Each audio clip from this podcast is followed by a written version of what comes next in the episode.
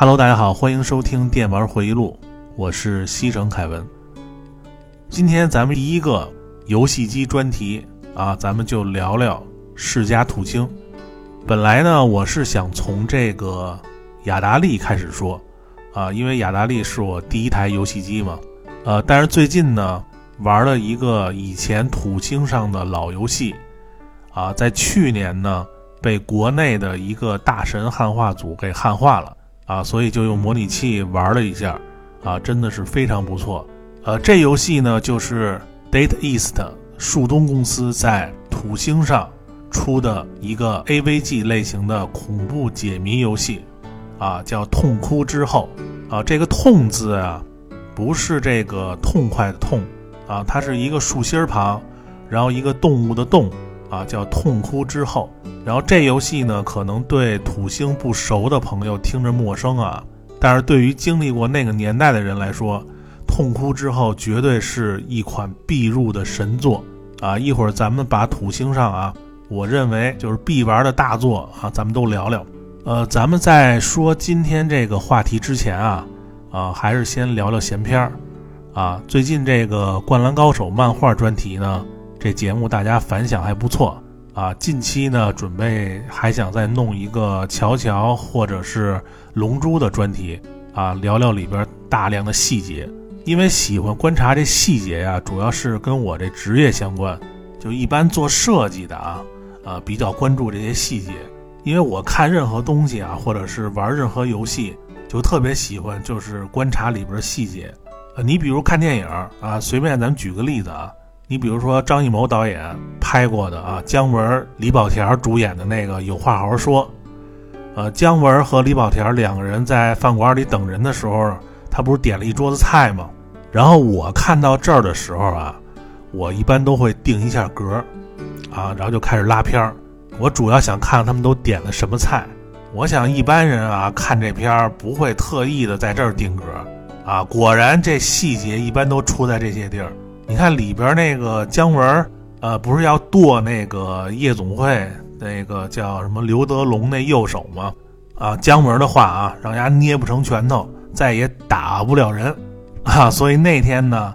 他点的那个除了中间那盘猪蹄儿以外，然后姜文还问那个李保田儿，这蹄儿分不分左右？然后你注意啊，除了这猪蹄儿，然后左边是一盘鸡爪子，然后右边呢？应该是一盘芥末鸭掌，因为他那镜头老晃悠啊，好像还有一盘血豆腐。芥末鸭掌好像看的不是特别清楚啊。反正你看啊，就反正这些菜吧，全都是什么爪子呀、蹄儿啊，都和这剁手这剧情有关系啊。我当时就乐，这老谋子太逗了啊！这也没准是这个姜文的主意啊。反正我就特别喜欢看这些边边角角中的细节。你像那个。电影电视剧里边那些穿帮的镜头啊，我都找过无数个了。所以我要聊什么东西啊，我就喜欢聊点这个细节上的玩意儿。呃，然后最近呢这几天啊，心情不是很好，主要是因为这个前些天啊，这通宵打这《帝国二》，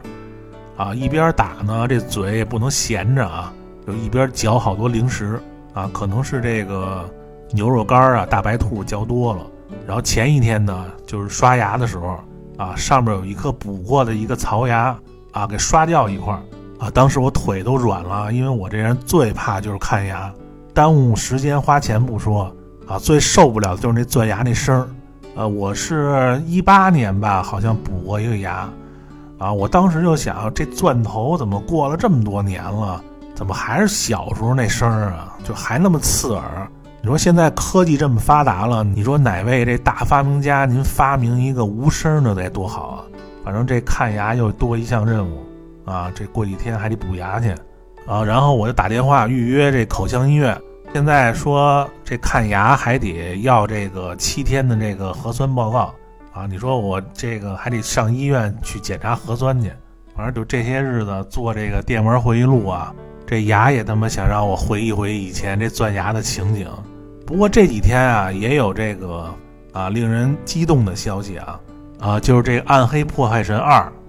啊要出这个重置版了。然后《暗黑四》呢，新加的那个游侠角色啊，就是一代那游侠角色回归啊，还有一个就是能骑马这消息，我觉得这消息一般。就说这《暗黑二》重置啊，而且还今年就出，我看这画面了，说实话真挺不错的啊。玩过这个老版本的，应该都看得出来啊，非常还原，然后 4K 画质啊，什么增加了最新的这个 3D 渲染和动态光影效果，然后过场动画也都重置了。呃，还能像这个红警那个重置版一样，能随时切换这个原来的画面啊，声效呢也都升级为这个杜比七点一环绕。更牛逼的就是什么呀？发售平台不限于电脑啊，有 NS，因为这游戏我肯定会买电脑版和 NS 版，这就不用说了。国服呢应该是会被和谐啊，因为它那个暗黑二那还是比较血腥的。你要想看全部的这个东西啊，就肯定就得买 NS 版了。呃，不过暴雪这老小子啊，有之前这个魔兽三重置这个前车之鉴啊，反正一切还得等这个游戏发售以后再说。反正希望吧，啊，玩到能和看到这画面一样就行啊。这回今年期待的游戏又多了一个啊，哎，终于不用再刷这暗黑三了。然后还有啊。就是我就是一直在等这个任天堂他公布这个逆转裁判七的消息啊，但是还没有新消息。你说这个七没有，你弄个逆转什么四五六合集，对吧？或者是什么大逆转裁判那一二合集，逆转检视，我觉得 NS 这都等了挺长时间的了。呃，你像逆转这种文字的，还就得玩这 NS 版啊。你想躺着玩多舒服啊，对不对？这几代我最喜欢的还是这个逆转裁判四啊，因为这个 NS 和 3DS 上都玩了四五遍了啊，觉得那四代那美术人设太棒了。其实主要还是那个那几个民间汉化组啊，汉化的是真好。我不知道你们爱不爱玩这种文字 AVG 游戏啊，反正我是从这个超任时代接触的第一个这种游戏啊，叫地切草，然后是这个恐怖惊魂夜啊开始。啊，这个都是比较恐怖的这个文字游戏，然后后来的 PC 上面的基本上出的，呃，稍微有点名气的我都爱玩，所以这逆转裁判啊，这个期待啊，赶紧公布新消息啊！行，那咱们这个闲篇啊，先聊到这儿啊，因为最近也没什么新游戏啊，然后正好怀旧这些老的啊，所以咱们今天呢，就开始聊一下这个世嘉土星。呃，这个土星啊，因为我买的时候不是特别早，大家可以看我这个购买游戏机的这个时间表啊，不是第一批那帮人啊，因为那几年啊，PS 太猛了啊，我几乎都是在玩这个 PS 和 PC 上的游戏啊。土星这台游戏机呢，当时出了以后啊，大家都拿它和 PS 比啊，双方粉丝对骂对喷。其实从这个设计角度来看啊。P.S. 确实是设计的比较合理啊，处理 3D 性能啊也比土星要强很多。呃，土星呢出发点是以 2D 为主啊，因为它显存大，它可能觉得当年那些游戏啊还是以这个 2D 的居多啊，3D 技术还不成熟啊。但是因为土星这双 CPU 啊，导致这个开发游戏难度大啊，从这个游戏数量上，这 P.S. 就比土星多好几倍。但是从咱们普通玩家的角度来说啊，人 PS 那盗版啊，玩的舒服多了。后期有了直读以后，放上盘就玩啊，也不用飞盘。然后土星呢，我记得最开始它出的是那个灰色的机器，然后好长一段时间都不能玩盗版，就只能玩正版。然后后来有一次啊，我去这北京鼓楼啊，是智乐王国呀，还是卡姆乐屋啊，我忘了啊。然后我看他们玩这个土星啊，也和我们当时玩 PS 一样啊，拿一个小纸团塞住这个光驱盖那开关，那老板跟赌神听骰子一样啊，听这个光驱寻道那声儿，然后出了捞过之后，哎，找准时机飞盘下正版，然后换上这个盗版。我一看，哎呦，太麻烦了。然后后来吧，你要玩什么游戏还要插这个加速卡，所以当时就没下手。呃，但是毕竟啊，这土星是世嘉出的，因为我对这世嘉这公司啊特别有好感。一个是这老街机情怀，还有一个就是从 MD 时代，我就觉得这世嘉呀，只要是世嘉做的游戏，它就好玩加上那时候啊，这个电软这杂志那帮编辑天天说土星怎么怎么好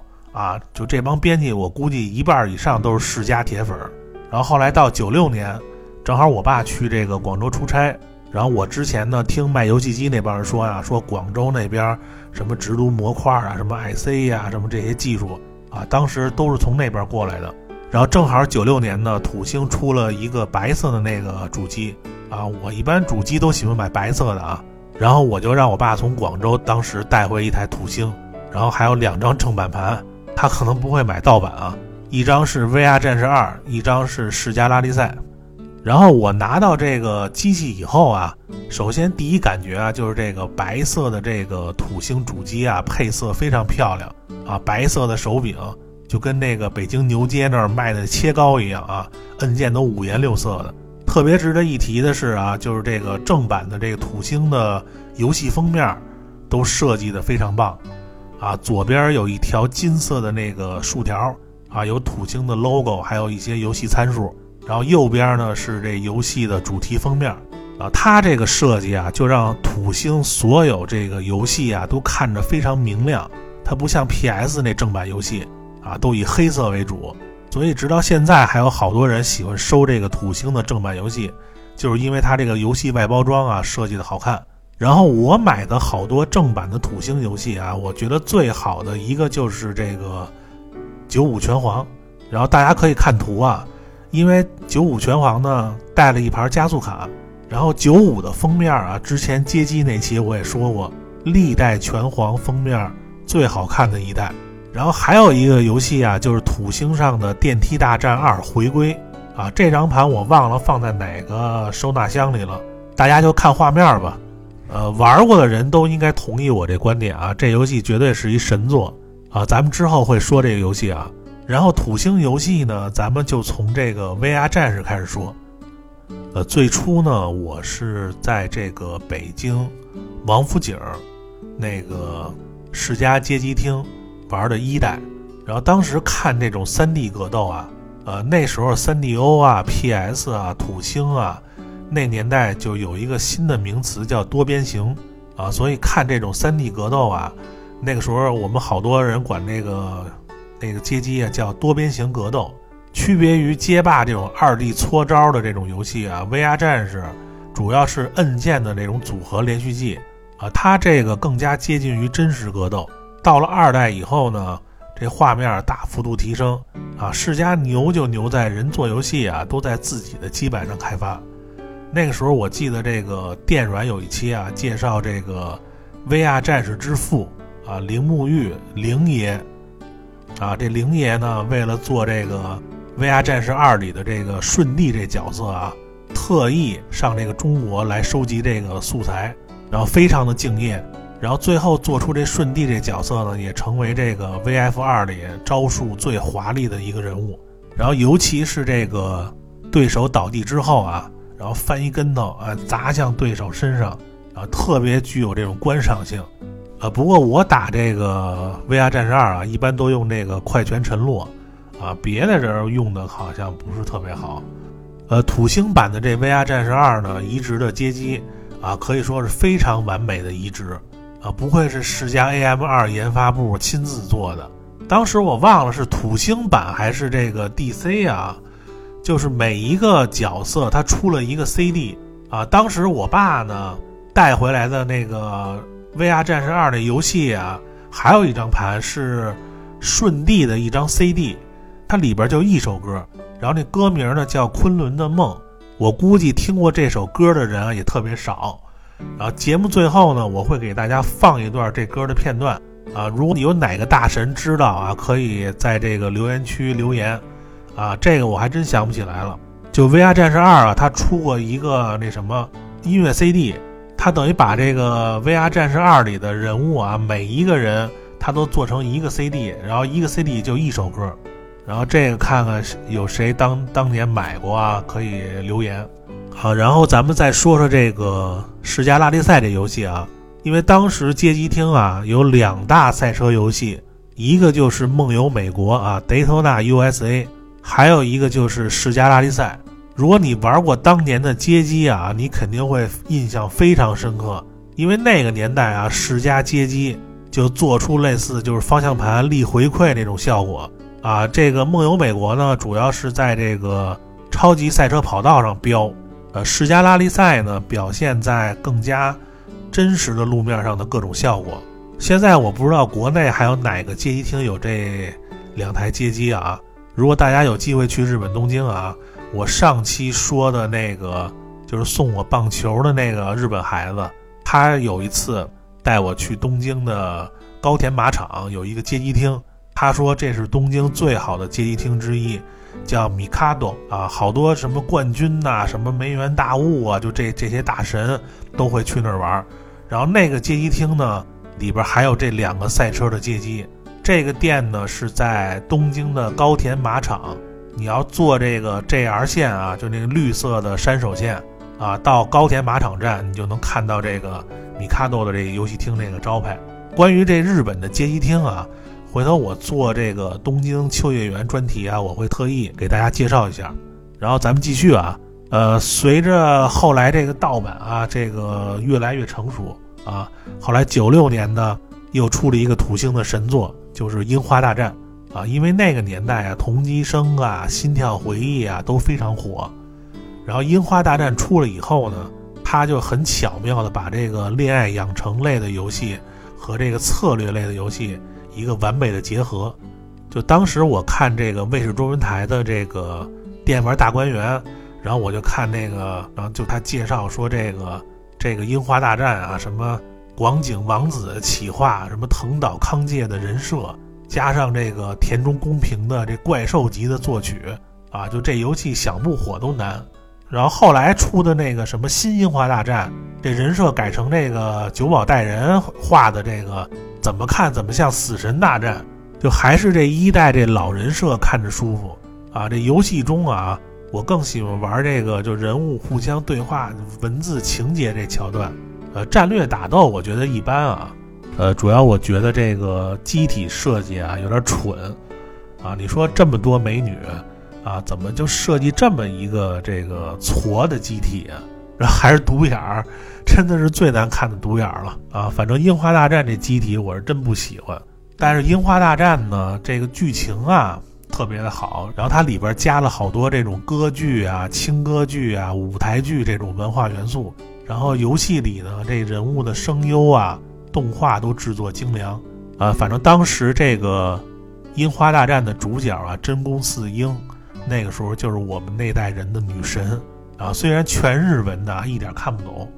但是大家呢还是通过这个人物的神态表情和这个日文中间啊穿插着那几个中文来猜这剧情啊。反正那时候都这么玩。然后这《樱花大战》啊，还有一个我特别喜欢的一个细节啊，就是说。它这个对话系统啊，在你面对选择的时候，它会有一个时间限制条，就让你选择怎么说，每次都特别刺激啊。主要是看不懂啊，你还想增加这个女孩的好感度，然后就特别着急啊，你就不知道选哪个。现在好了，现在全都有这个中文汉化了，所以这段时间啊，没有什么好游戏啊，大家要没事可以从这个一代啊开始再玩一遍。我觉得这个应该算土星这个前三的这个游戏了，呃，然后九六年呢还出了一个三 D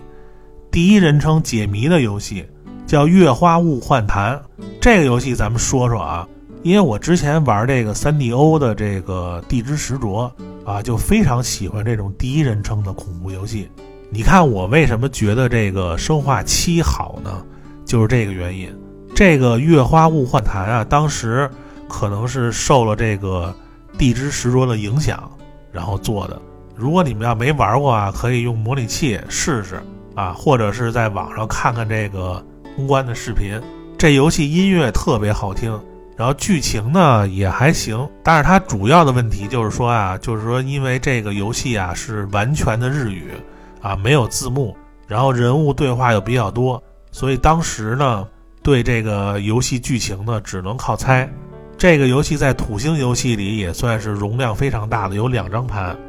啊，然后地图也特别复杂。我记得当时我是玩了几个月，然后通了好几次才把这个流程能背下来。然后后来呢，因为这个自学的日语啊，然后再玩这游戏，差不多能明白这个游戏说的是什么故事。呃，这个《月花物换坛》啊，主要是讲这个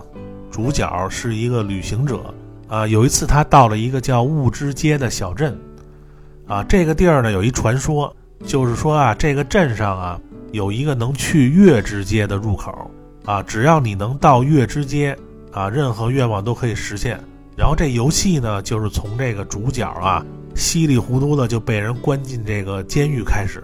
然后游戏开始以后呢，这个主角从这个监狱里跑出来，然后在镇上呢遇到了很多这个本地人，对他这个态度都非常冷漠。因为这个镇上有一个主人叫戈顿啊，所有人都是为他服务的。然后后来这戈顿呢就威胁这主角。让主角呢在雾之街找到去月之街的入口，然后找不到呢就弄死他。啊，因为这主角啊，他这个额头上啊有一个这个月之街的 logo 啊，传说啊，只要去过月之街，然后再回来的人，这脑门上啊都会免费送一个月之街的 logo。然后，但是主角呢什么都记不起来了，就是然后为了活命呢，就在这个镇上啊就各种的找。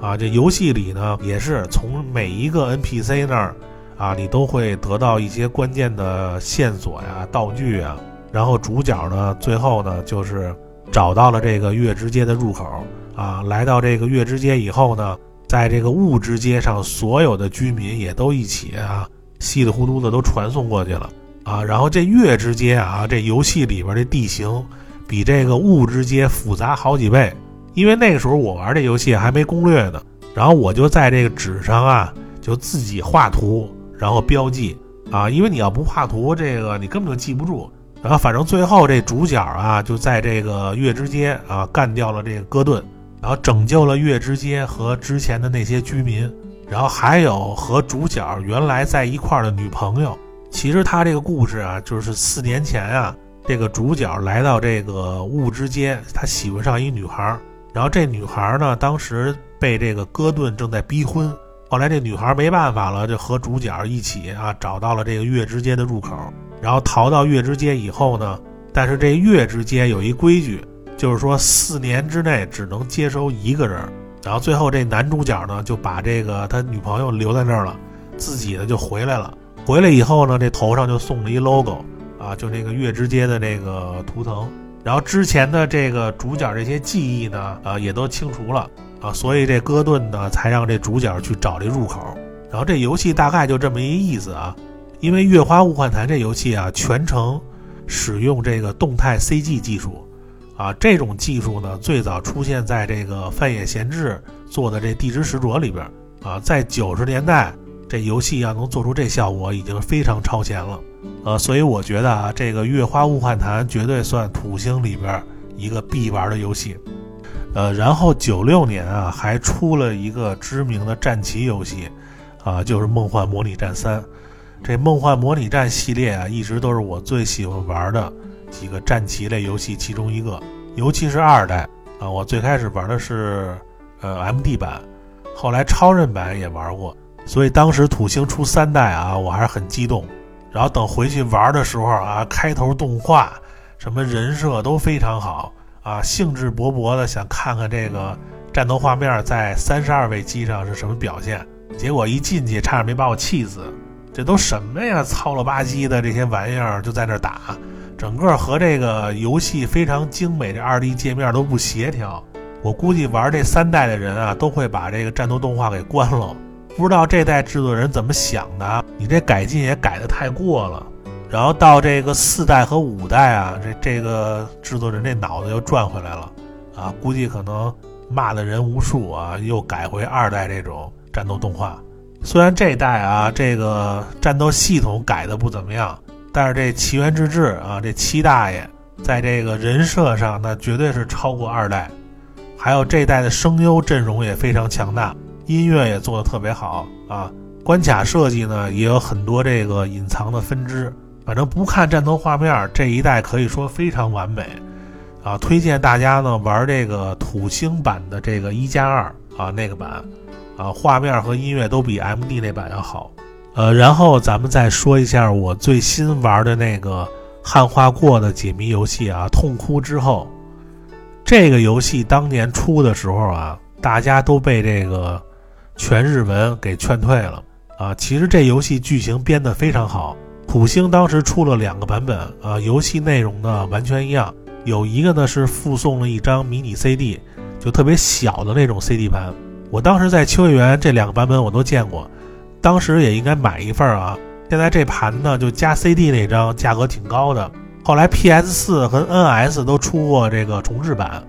但是都没有中文。去年呢，这个有一个大神汉化组给汉化了啊。现在这个大家终于能够知道这故事到底是什么意思了。然后这游戏主要说的是这个主角啊是一个高中生啊，有一天晚上坐这个巴士回家，然后经过一片茂密的树林，然后这条路呢经常会有人失踪，然后主角也是非常万幸啊，最后还是遭遇车祸而昏迷，哈，然后醒来却发现自己身处一个奇怪的房间之中，呃，这种剧情其实大家都很常见，但是这种开头啊就属于那种非常吸引人玩下去的情节。你像就跟那个 NDS 上面那个九个人九小时九扇门那游戏差不多啊，这主角呢肯定也是这个呃头上很多问号啊，不知道谁干的，然后这是哪儿，然后自己是谁都不知道了，